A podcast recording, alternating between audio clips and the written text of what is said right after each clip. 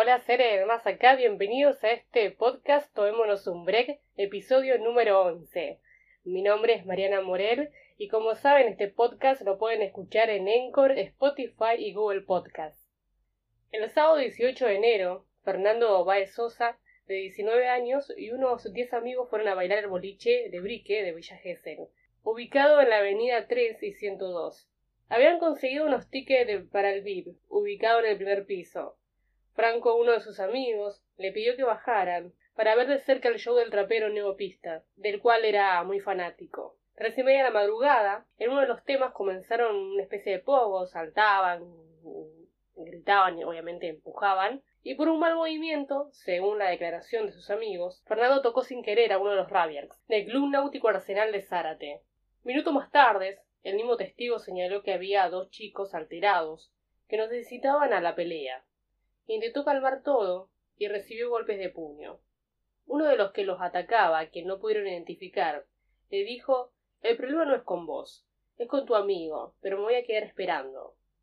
Bueno, esto que le contaba es una de las primeras palabras de la nota Cronología de un crimen. El día a día del asesinato de los Raves en Villa Gesell, transcurrido en esta última semana aquí en Argentina, en la ciudad de la costa Villa Gesell. Ya, como bien dije, pasó una semana de la muerte de Fernando Baez Sosa, un crimen que ha conmocionado a todo el país por el hecho de que fue un chico que fue a bailar con sus amigos y esto fue un detonante.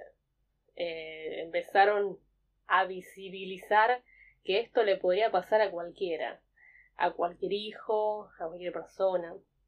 Si bien por supuesto la responsabilidad cabe en estos diez sujetos que en manada salieron a, matar a un joven y que encima, eh, cobardes, ya tiraron el piso, le seguían pegando hasta, hasta matarlo.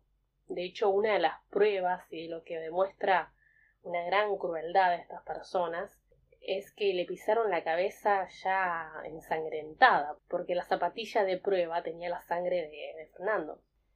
Y siguiendo con la crónica, según lo establecido por la justicia, los agresores esperaron unos cuarenta minutos a su víctima. Hace unas horas salió a hablar el padre de uno de los asesinos, diciendo que ella no planeaba matarlo. Hoy en día con un solo golpe podés matar a alguien. Se puede caer mal al piso. Uno nunca sabe quién golpea. Quizás es una persona que de chico tuvo un problema con un golpe X, que vos le golpeas la cabeza y, y quizás su fisonomía, su físico no está preparado para resistir ni siquiera un golpe. Porque puede suceder eso. O, además en este caso, físico de este chico Fernando era muy chiquito, muy flaquito.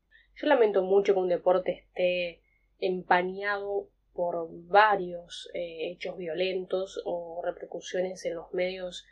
Eh, hace unos meses atrás, un grupo de rabias habían violado a una, una niña también en un campamento y así en manada siempre salen a golpear. Es muy conocido que siempre que hay un grupo de, de en algún lugar siempre hay algún eh, tumulto, algún bardo, alguna pelea. Es una pena que, se lo categorice el deporte porque si bien tiene una conducta o una disciplina eh, o unos retos, unos eh, rituales que supuestamente hacen que ellos se conviertan en eso.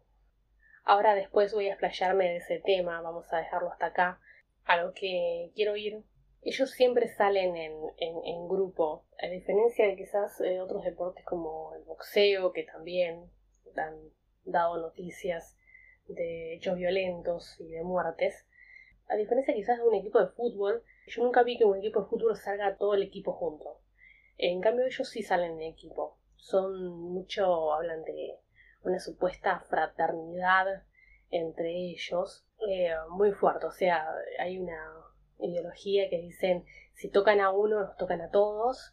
Y por lo que le pasó a uno, que fue, no sé, que le empujaron o, o le tiraron un vaso, se le cayó vino, o qué le pasó dentro del boliche este lebrique, donde sucedió todo, hicieron todos juntos, bueno, vamos a quedarnos afuera y lo vamos a esperar, porque además hubo una amenaza, o sea, si alguien escuchó que dijo lo vamos a esperar, primero que lo amenazan, segundo que lo esperan 40 minutos. Así que yo entiendo que uno de los padres pueda salir a defenderlos, pero también no ver lo que sucedió y que le pudo haber pasado con, no solamente con este chico, sino pudieran haberlo hecho en otro momento con otra persona. O quizás anteriormente, porque dicen que siempre armaban bardo en Zárate, donde ellos eran horrendos, eh, eran muy conocidos por ser chicos problemáticos, pudo haber sucedido antes, porque de este tipo de peleas habrán tenido otras.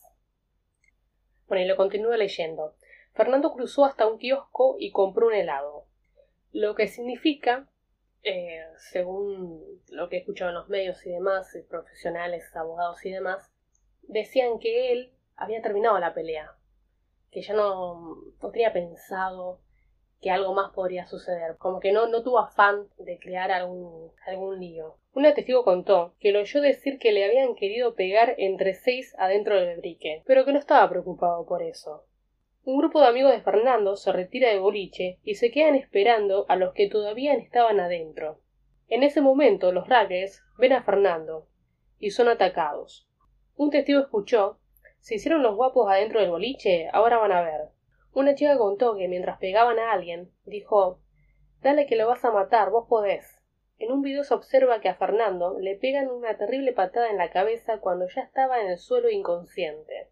En otro, como otros rabies de Zárate impedían que sus amigos lo pudieran auxiliar. La conmoción de todo esto viene de la gran visualización que tuvo, o sea, hay muchos videos, se puede ver claramente la secuencia de todo.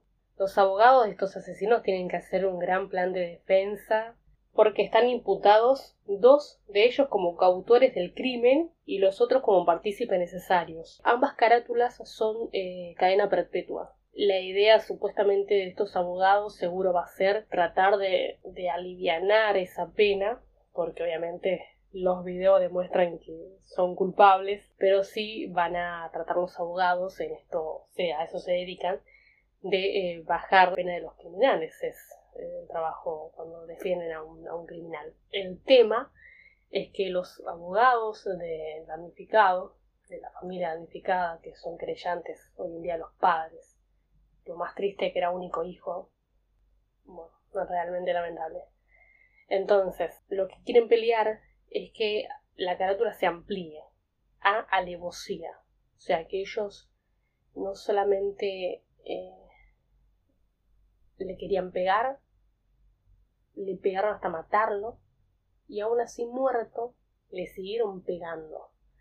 O sea, una animalada total porque la alevosía es un agravante del homicidio simple en los casos de asesinatos, que contempla la reclusión perpetua, mientras que la figura simple eh, tiene penas de 8 a 25 años de prisión, aunque por ser en, en, manada, en más de dos personas, ya llega a la perpetua que serían los 35 años, porque recordemos, cuando uno dice perpetua, no es que va a estar toda la vida preso, o sea, va a estar 35 años preso. Van a salir tipo a los 52 años estos sujetos. Uno de los modos de ejecución del homicidio calificado en alevosía, que es matar a traición.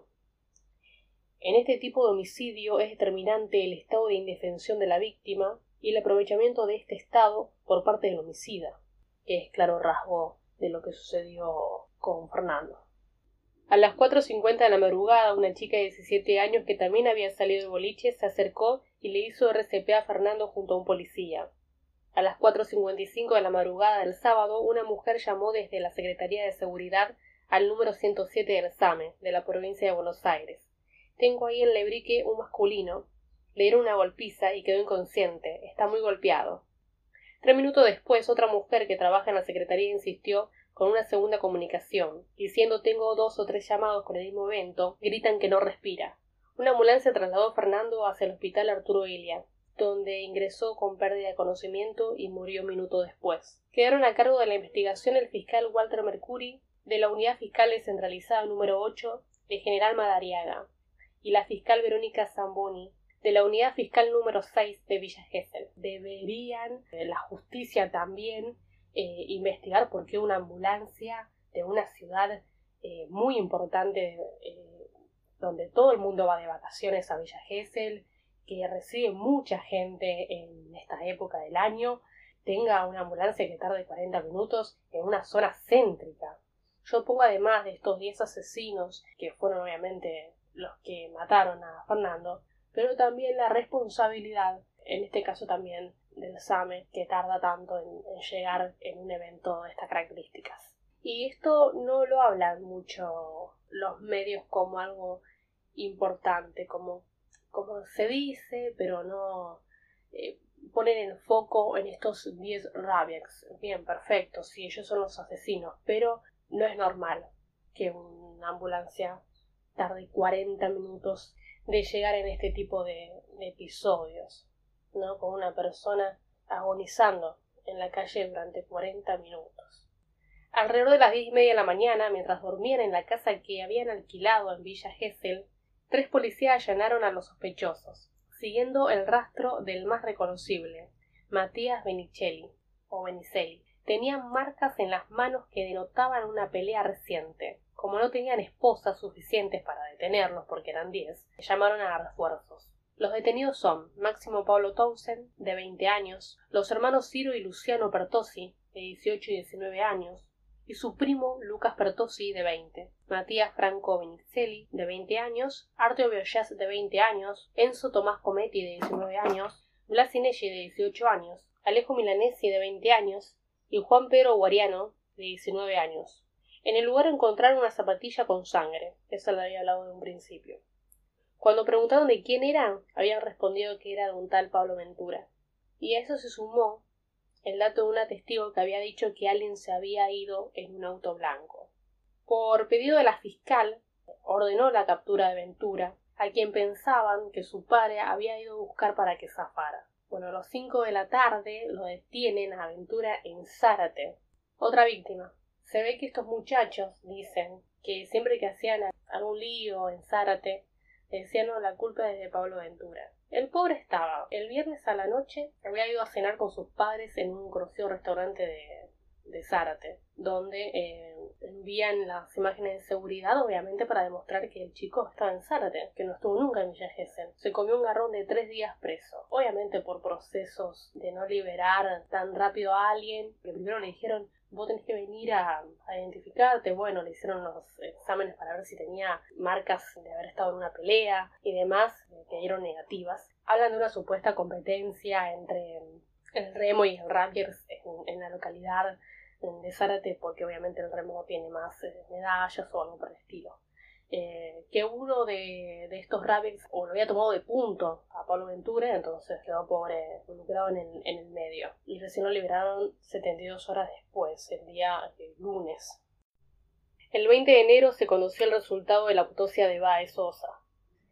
La conclusión fue que sufrió un traumatismo severo en el cráneo, un golpe muy fuerte en la cabeza que le provocó un sangrado interno y la muerte inmediata, y que además tenía un fuerte golpe en la mandíbula.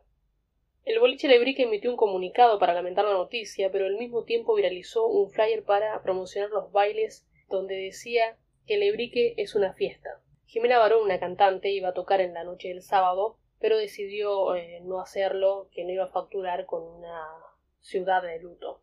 Por lo sucedido, Villa Gesell declara 48 horas de luto y el club en Zárate eh, de estos lo suspendió tuvieron un fallido comunicado en el cual hablaron que lamentaban el fallecimiento del joven cuando fue claramente un asesinato. Eh, hay también esos rituales que tiene eh, el deporte, eh, inventados a no saber por qué animal, porque evidentemente lo inventó un animal, que son supuestamente abusos disfrazados de rituales, un secreto a voces del rugby. se sostienen con el tiempo, hablan de, de raparse la cabeza, tragar un pez vivo, hacer imposiciones sexuales. Le dejan la marca de los dientes en los glúteos, eh, que tiene que quedar como una, no solamente una mordida, sino como tiene que quedar como una cicatriz. Supuestamente lo llaman rituales de iniciación, el bautismo, la cultura del deporte. También en Argentina sistematiza con violencia el pasaje a la adultez profesional. Las historias incluyen otros deportes colectivos como el fútbol, el handball, bueno, y múltiples cosas que... violentas incluso. Va a ser difícil.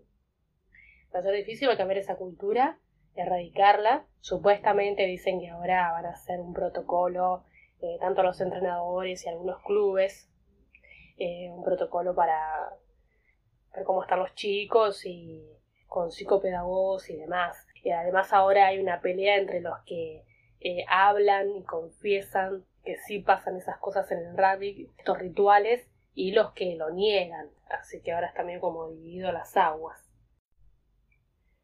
Pablo Ventura debió participar de la rueda de conocimientos que siguió en la semana. Hasta ahora fueron identificados siete de los Rabiacs y los acusados, los asesinos, fueron reubicados en la comisaría número uno de Pinamar. En Zárate hubo una marcha hasta la municipalidad para pedir justicia en la que participó Marisa, la madre de Pablo Ventura. Vinimos a demostrar el apoyo de nuestra familia a la familia de Fernando. Lo que quiero enfatizar en esto, todos los boliches cuando hay un, pequeño tumulto, un bardo, agarran y...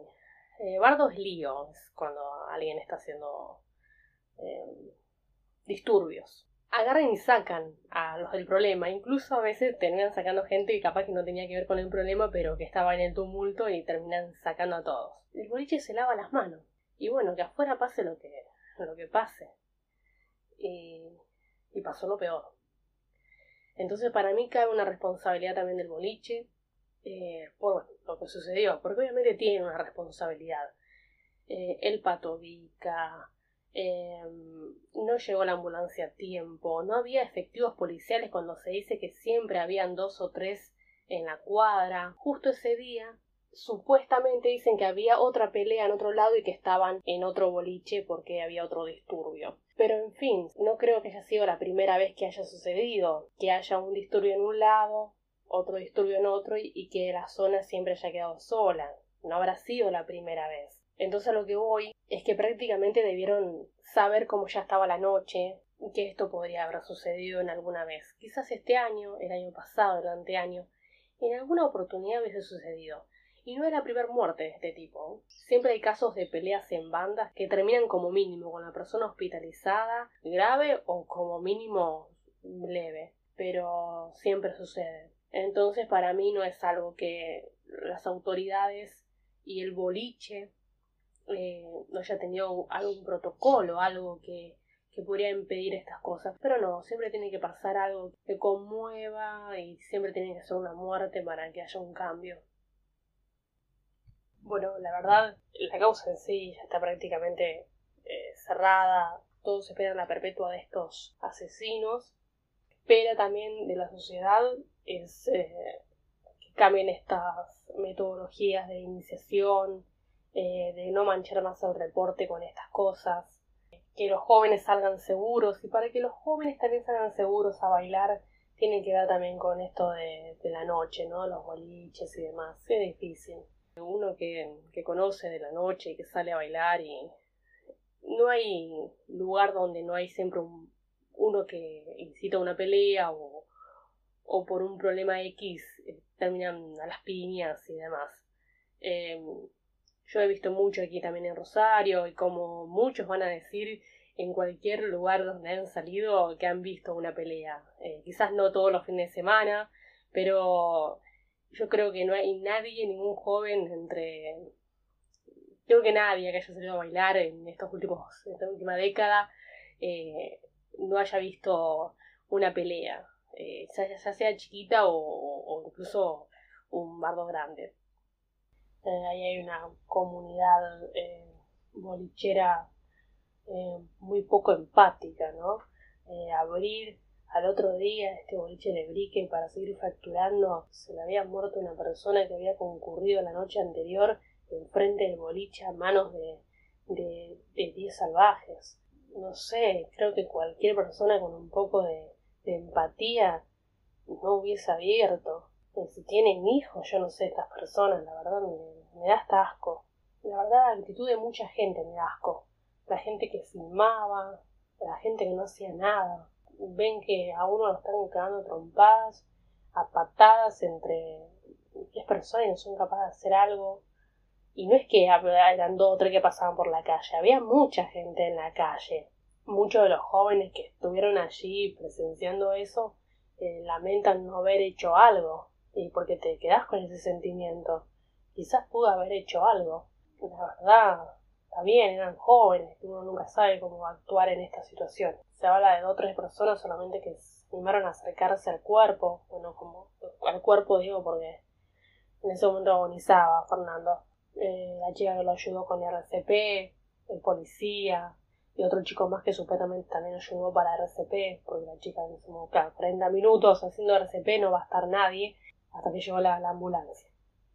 Hay que aclarar que estos casos de violencia se repiten sistemáticamente en muchos lugares, eh, así que de diferentes magnitudes y de diferentes eh, grupos eh, de personas, no solamente rabias. Y, y, de eso, como les decía en un principio, hay mucha gente que sabe de que ocurren estas cosas. Hay gente que, que dice, bueno, es el alcohol, es, es la droga, no. O sea, hay gente que se droga y que toma alcohol y no sale a matar, ni siquiera a golpear. Tiene que ver con algo más personal, más eh, una forma de ver el mundo. O una ira contenida con todos estos supuestos rituales que le han sucedido a este grupo de personas, que es una persona abusada, no todas, puede tener conductas peligrosas para la sociedad. Hay un audio de uno de los Rabbits desde la cárcel que dice que salieron a divertirse y la vida les jugó una mala pasada. Eh, pero que por eso no se van a condenar. Por favor, estás condenado. Mataste a una persona. Es. Eh, hay algo en la psiquis de estas personas que no, no, no merecen en el futuro tener ni, ni transitorias, ni que esto, ni que lo otro porque sabemos cómo es la justicia argentina también.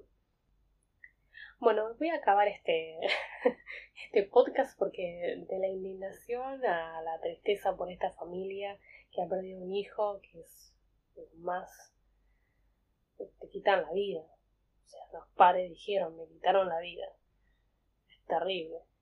Y ya empiezo como a enojarme. empiezo como que me voy a brotar esa ansia de matar me parece algo que hay que erradicar del mundo que vas. ¿Quién soy yo para decirlo, no? Porque obviamente el poder está en otros que ejercen la violencia.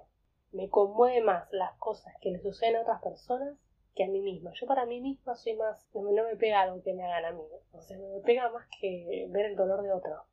Realmente es algo que no, no creí que iba a ser el podcast eh, tratado de este tema, pero hay que visualizarlo y seguro en otras partes del mundo nos escuchan en otros países y, y habrán visto también en sus países algún grupo de, jóvenes violentos o de cosas violentas que suceden y que terminan con saldos fatales eh, tristes. Bueno, para finalizar este podcast, vamos a llamarlo reflexivo, ¿sí? un podcast diferente a lo que vengo haciendo. La verdad la noticia acomodó muchísimo y además trae aparejado también muchos cambios. Bueno, tras eh, este crimen eh, impulsan también la ley Fernando. Esto es una última noticia que salió para aplicar la mano prohibida a los rabiers. La norma apunta a establecer sanciones deportivas tanto para el deportista como para el club. El diputado de la provincia de Buenos Aires, eh, Daniel Lipovetsky, de Junto para el Cambio, y el referente porteño del Frente para Todos, Leandro Santoro, informaron que están trabajando en un proyecto de ley que aplique el concepto de mano prohibida a los rabiers y jugadores de otros deportes. Fue elaborado por Valeria Carreras, abogada que trabaja junto a Fernando Burlando, que asumió hace muy poco la defensa de la familia eh, de Fernando Baezosa. Aunque la figura legal de mano prohibida no existe en el Código Penal, en el caso de los boxeadores y los judocas, la justicia agrava las penas cuando entiende que hubo un uso de fuerza desproporcionada. La ley Fernando no agravaría las condenas penales, ya que las legislaciones porteñas y bonaerenses son locales y no pueden modificarse en el Código Penal de la Nación, pero apuntan a establecer sanciones deportivas no solo para los jugadores, sino también para los clubes involucrados. En este sentido, la idea es que cuando ocurra un hecho de violencia, el deportista sea suspendido y realice una charla y un test psicológico para cambiar. Bueno, con esto último, como bien decía, voy a darle fin a este podcast reflexivo les agradezco por bancar este episodio un poco triste. Antes de finalizar el podcast, quiero aclarar que si bien yo hablé de los Rabiax de manera generalizada, me pareció porque no sé si dije algunos, creo que hablé de manera generalizada y quiero eh, corregir eso. No todos los Rabiax eh, son violentos y son capaces de matar. Y bueno, los saludo y que tengan todos una gran semana de reflexiones. Hasta el próximo episodio de Tomémonos un Break. Muchas gracias.